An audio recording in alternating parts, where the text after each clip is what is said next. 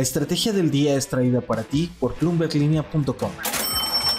Muy buenos días. El mensaje que manda Jerome Powell tras mantener las tasas de interés. Y sigue Banjico, ¿cómo le puede influir el paquete económico de AMLO? Mientras tanto, desde Hacienda siguen defendiendo el gasto histórico. Y a casi una semana, ¿cómo va la huelga automotriz? No olviden hacer clic al botón de seguir del podcast, activar la campana y así podrán recibir la alerta de un episodio nuevo cada mañana. ¿De qué estamos hablando?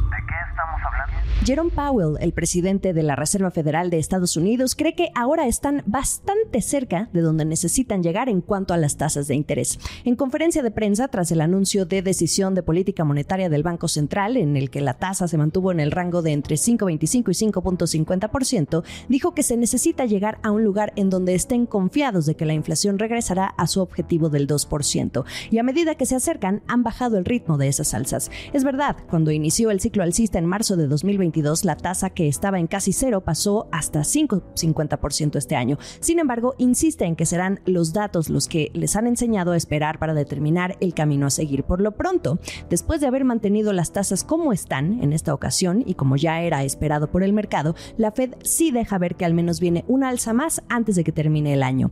En esta última reunión, el Comité Federal de Mercado Abierto manejó un tono similar al que ha venido mostrando en los anteriores comunicados, haciendo énfasis en que determinarán la magnitud de la alza adicional que sea apropiada según la evolución de los datos económicos.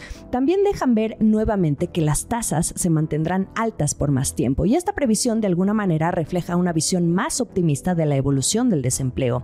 Powell dice que el objetivo es lograr un aterrizaje suave de la economía estadounidense. Dice que lo peor que podrían hacer es no regresar la estabilidad de precios porque los antecedentes son claros al respecto. Si no se restaura la estabilidad de precios, la inflación vuelve. Es por esto que el Banco Central está preparado para subir aún más su tasa de interés si es apropiado tras la decisión de dejarla sin cambios este mes. Por cierto, el peso mexicano se depreció tras el anuncio de la Fed de una canasta de 23 monedas emergentes. No fue la de peor desempeño, pero sí reaccionó. Sin embargo, recordemos que hoy el diferencial de tasas entre México y Estados Unidos es de 575 puntos base, lo que sigue manteniendo la expectativa de que seguirá atrayendo inversión en moneda local. Esto es el dato del día. La próxima semana es turno de Banco de México. Se espera que la tasa también se mantenga en el nivel en el que está, en 11.25%, aunque ahora que en estos días conocimos la propuesta de paquete económico del último año del presidente López Obrador, los analistas se están haciendo una nueva pregunta frente al déficit que se plantea ante un mayor gasto en los programas sociales, las obras y la ayuda a Pemex.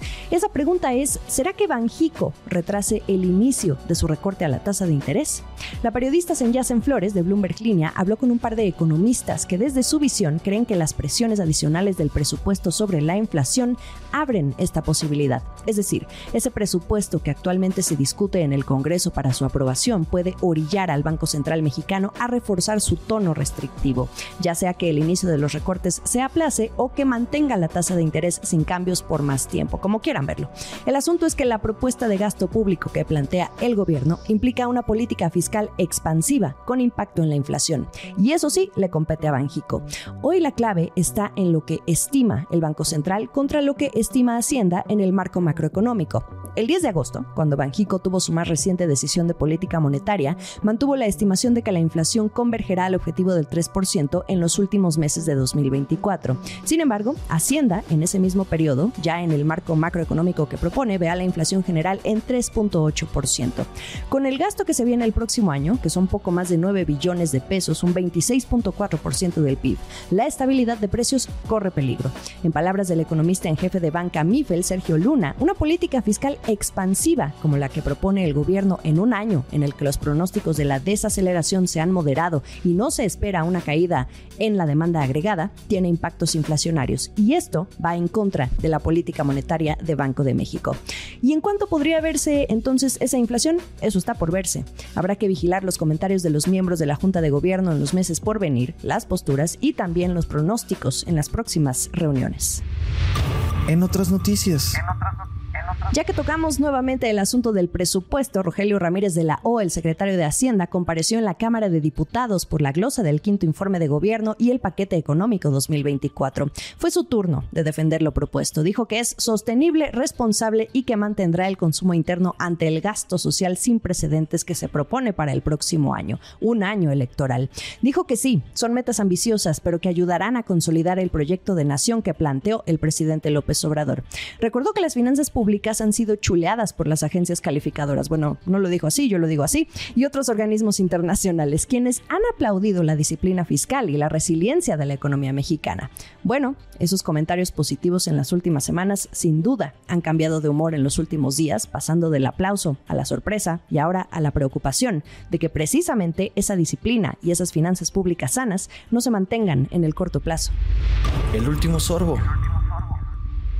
¿Cómo va la huelga automotriz en Estados Unidos a unas horas de cumplirse una semana? Stellantis, una de las tres armadoras metidas en este lío sindical, hizo una nueva oferta de contrato a la United Auto Workers, liderado por el implacable Sean Fain. No se conocen los detalles, pero el sindicato dice que está siendo revisada esta propuesta. Stellantis también anunció que va a despedir temporalmente a 68 empleados que tiene en una planta en Ohio, y esto como consecuencia de la huelga.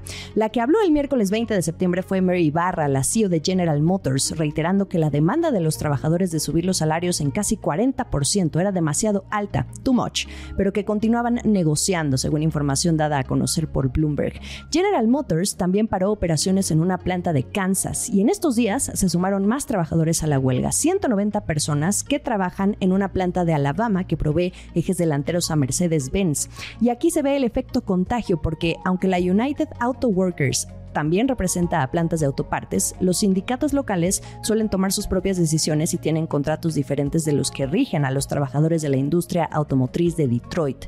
Sin embargo, este sindicato local se fue a huelga por razones muy similares. Este viernes 22 de septiembre, la United Auto Workers hará un live en Facebook para discutir si vienen más huelgas, es lo que se sabe, todo en dado caso de que las automotrices no cedan en las próximas horas. La mejor información económica y de negocios está aquí en la Estrategia del Día. Estamos en ex Twitter como arroba la estrategia MX y a mí me encuentran como arroba Jimena Tolama. En Instagram, más allá del micrófono, como arroba Jimena Business. Y en YouTube también pueden encontrar los episodios completos en video a través del canal oficial de Bloomberg Línea. Feliz jueves. Esta fue la Estrategia del Día, escrito y narrado por Jimena Tolama, producido por Arturo Luna y Daniel Hernández. Que tengas un día muy productivo.